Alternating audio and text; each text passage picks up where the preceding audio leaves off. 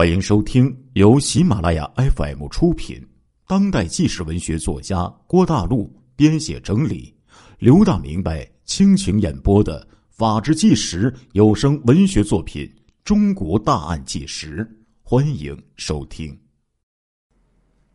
刚刚老刘啊，给大家讲过一个叫做燕志云的母亲的这个案件，很多听众朋友可能也早就知道了。这个燕志云呢，可以说是虐待子女的典型代表，而且呢，之前我讲过了，这个有个母亲叫做燕志云的这个案子。可是呢，接下来要给大家讲的是另一种极致的、这种让人无法接受的，也算是案件吧。这个主角呢，叫做岁月至柔。那我刚开始的时候是有网友推荐给我看这个信息的，这个事件的。我以为呢，这可能是和燕志云一样，可能是个狠心的母亲。我心里啊还琢磨着，那虐待孩子的最高境界，就非燕志云莫属了。那再看这个岁月至柔还有什么意义？难道还能超过这个燕志云吗？可是，我再一看看发给我这个案件的那个读者的那句话，从他的逻辑来看呢，这个岁月至柔的威力似乎。不比这个燕志云要小，老刘就想了，难道他比这个燕志云的境界还要高吗？但是我马上否定了，因为燕志云害死了小苏丽，如果岁月至柔真的是以更残忍的手段害死子女，那么作为一名讲大案的老刘来说，不可能没听说过这样的虐杀案件。于是呢，我怀着尊重。这个网友的好奇心态，我就百度搜索了一下，结果啊，不看不知道，看完之后，是真的让人食不下咽呐，让我起了一皮一身的鸡皮疙瘩呀，心里是好一阵子的不舒服啊。可以说，比我讲的那些案发现场里的那些尸体，还有那种不舒服的感觉。原来这个岁月至柔和燕志云是完全不一样的。如果说燕志云是虐待子女的极端典型的话，那这个岁月至柔就是宠爱子女的极端典型。当然，这“宠爱”二字一定要加上一个引号。这种宠爱不是一般意义上的溺爱，而是发展到了两性之爱，甚至是颠覆三观、乱伦的母子性爱。这件事的起因呢？是曾经的一个用户发了一条微博，提醒女生们要留意一下自己的男朋友是否是有他这个博文当中提到的特征。如果有的话，说是要她一定要去看看她男友母亲的微博。这条微博是这样写的：“请女生们注意，你的男朋友今年如果二十二到二十三岁，已经参加工作了，跟你交往了半年。”会油画，会滑冰，会小提琴。她的妈妈是单亲，但是有男朋友，四十九岁，在电视台工作，对你还挺不错的。常驻越南，她的手机用的是六 Plus。你一定要查查你未来婆婆的微博。岁月至柔，姑娘，你有权利知道真相。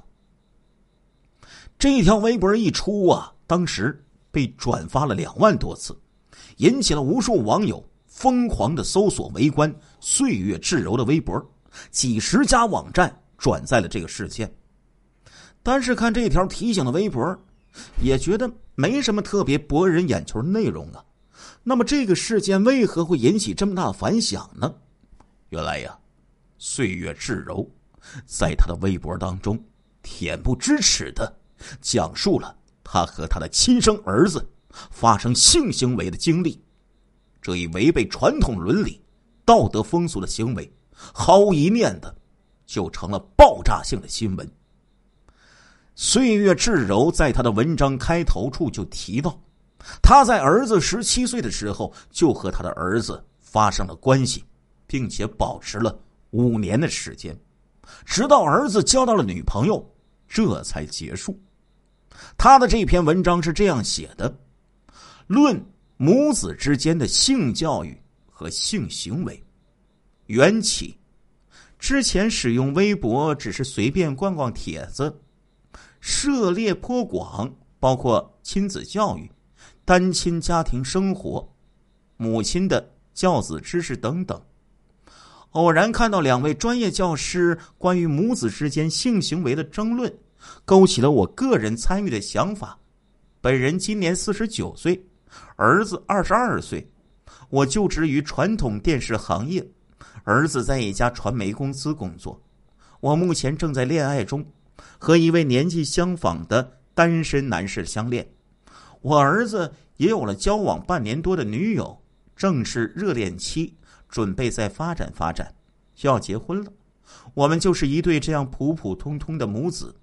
若是说有些许不同，也只是我从儿子十七岁的时候开始，与他保持了五年的母子性关系，直到孩子有了女朋友才正式结束。到现在已有半年之久了。下面我说说我个人和孩子的真实生活。他最开始有这方面的想法，是在网上看到了母子的文章，他看着看着就有了生理反应，但是很快就被传统观念战胜了。可是后来，他的脑子当中总是想起这件事儿，很难说服自己不去尝试，就想先探知一下正处于青春期的儿子的想法。于是，他以一个男孩的身份注册了 QQ 号，开始接近自己的儿子。和他聊天他意外惊喜的说自己发现儿子在十四岁的时候就幻想过和他妈妈做那种事情。这个岁月至柔继续在博文里写道：“经过大概一个星期的聊天儿子和我这个所谓的男孩熟悉了。期间我们聊学习、聊旅游、聊电影、聊养狗。有一天我觉得契机合适了。”便主动的问他有没有那方面的小说或者电影，说我特别想看。让我意外的是，在我面前保守规矩的孩子，我的儿子竟然一口气儿给我发了很多很多那种小说、图片和电影。迄今为止，我仍然对他那个年龄的孩子私存这么多私货感到不解。当时他只有十七岁。后来我就问他有没有关于母子的小说，让我再次震惊的是，他说他有很多，并且和我这个所谓的男孩说了，他其实从十四岁就幻想过我。我当时的态度是故意的，坚决反对，因为我不想在未来的母子性中扮演一个单边的教唆者。我甚至用极其肮脏的词汇来辱骂他这样的想法。但是儿子的心态在当时就很好，他举了无数个道理来给我这个所谓的男孩子洗脑。我觉得就是想同化。那段时间往下的生活，我是刻意回避我儿子的，甚至比以前更加保持距离，因为我不允许自己表露出暗示或者异样。这样小心谨慎的目的只有一个：我绝不允许孩子没有想法。或者想法是被我诱导出来的，那样是我作为母亲的绝对自私。首先，老刘想说呀，这个所谓的母亲，所谓电视台的从业人员，看来真的是很有文化。这个博文写的呀，是相当有这个文笔的。当这个岁月至柔确认儿子的想法之后，就表明了身份，并和自己亲生儿子就此事会带来的好处。还有坏处，进行了一番深入的探讨。经过深思熟虑、精虫上脑，两个人就发生了不可描述的关系了。他接着这样写道：“就这样，我和我儿子大概聊了两个月的时间，每天大都呢听他说母子性方面的事儿，也包括和我儿子一起看那篇方面的文章，而文章的来源呢都是我儿子提供的。”差不多从加上他好友到接近三个月的时间，我通过和他网上谈心和对孩子日常生活学习的观察，我觉得他对待母子性问题是非常理性和客观的。所以一天下午，我就和孩子坦白了身份，和他说了很多的话。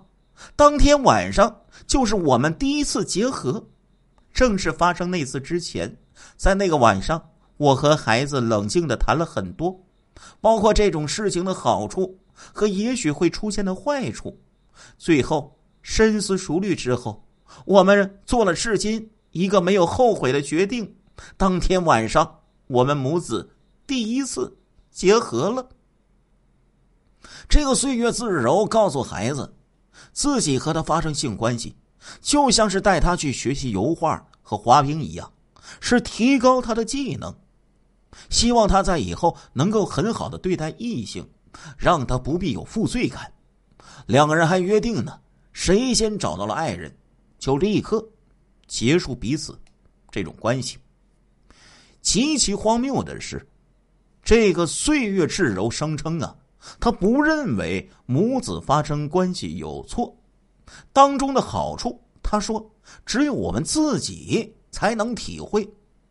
他在博文当中这样写道：“最后，无论我们双方是谁先找到了爱的人，我们都要及时必须结束母子性关系，并不是我们认为母子发生关系有错，而是社会大环境的舆论压力，有可能会给我们带来不必要的麻烦和困扰。”在当下，我们无力去证明母子性的好处，那就不必去证明什么，因为我们才是当事者，其中好处只有我们能够体会。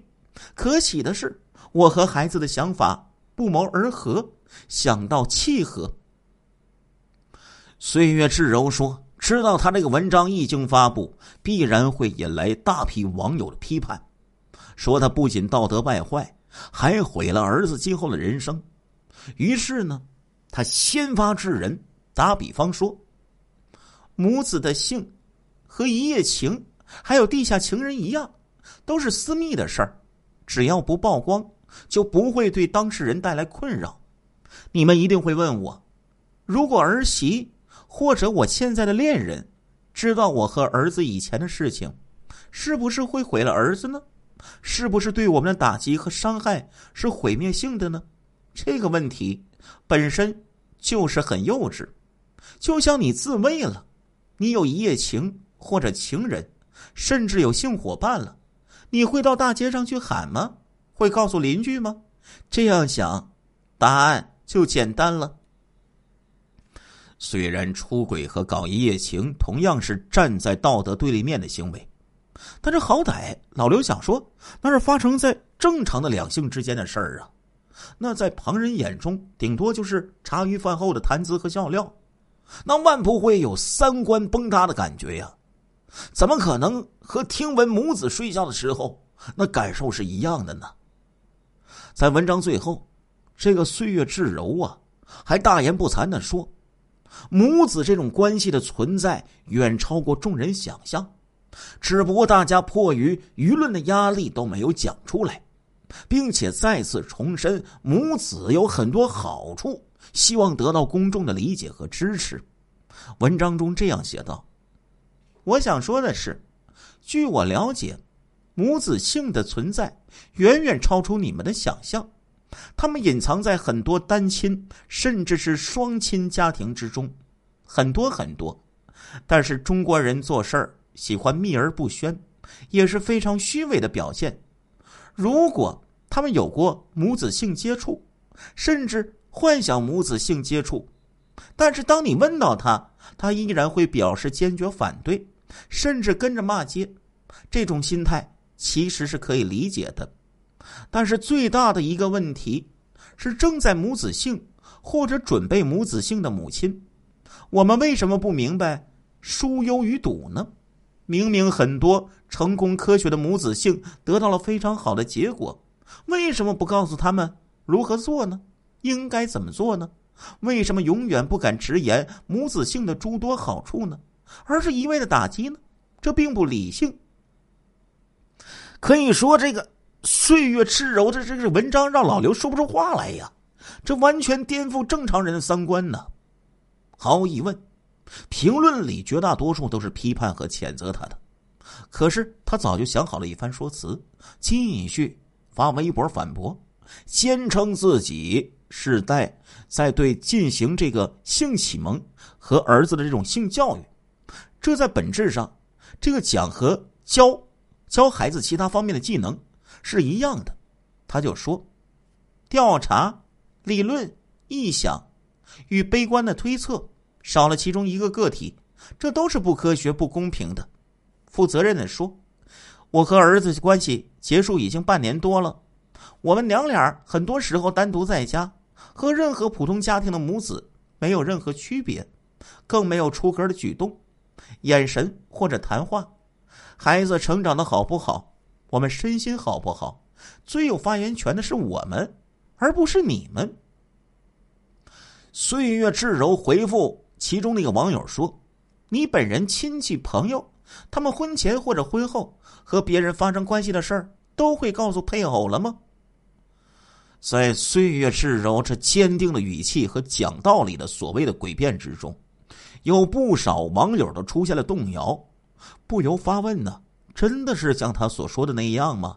老刘说：“当然不是了。如果我们细细的听，就会发现，整件事情的起因，说到底呀。”是岁月至柔自己在看到一些母子方面的信息之后，有了生理反应，并且在这种反应之下，不停的翻出一些所谓的资料说服自己，然后堂而皇之的接近儿子。从法律层面讲，老刘说这已经类似于诱奸的行为了。其实，在心理学上，作为生命中的第一个接触最多、最熟悉的女性，母亲这个角色。对女孩子影响是非常大的，所以呢，孩子在进入青春期之后，对母亲产生性幻想是比较正常的。他通常会随着男孩子的成长和与身边女同学、朋友交往不断密切，就消失了。而这个岁月至柔呢，诱导着儿子说出这样的心理秘密，再让其成为自己勾引儿子的正当理由。实际上，从始至终。这都是他独自带孩子期间缺乏正常性生活，又接受不了当性资料的影响，产生了生理反应，进而为了一己私欲导演的乱伦大戏。这个事件发酵之后，岁月至柔的微博很快就遭到了封禁，可见官方对此类现象零容忍的旗帜鲜明的态度。当老刘在搜索相关资料的时候，震惊的发现呢。这个岁月至柔被封之后，竟然还有人为他鸣不平，说他的思想很前卫，说前辈的思想总会受到歧视和批判，就像过去的同性恋和女子三从四德一样。相信呢，随着时代的进步，说他的观点会得到认可的。这真是滑天下之大稽呀！这个人与岁月至柔在文章中诡辩一样，也是偷换了概念。什么同性恋、三从四德和母子性，那根本不可同日而语呀。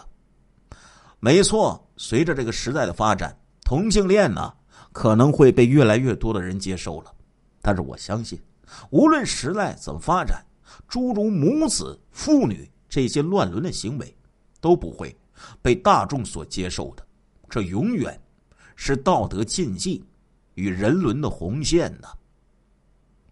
所以呢，今天老刘啊，决定给大家讲这个事件的时候，也是犹豫再三的，因为稍有不慎，可能会成为一种反面宣传，会让人之前不知道有此类的事儿啊有所认知，也许会成为一些三观不正或者是三观不稳的人打开新世界的大门呢。但最后啊，老刘呢还是决定把它说出来。好了，今天这个大案呢。让老刘是改变三观，或者说是让这个三观震动的这个事件呢，就讲到这里了。希望大家呢都在自己的心中啊有一杆评价的秤啊。亲爱的听众朋友们，这一集的《中国大案纪实》播送完了，感谢您的收听，我们下一集再见。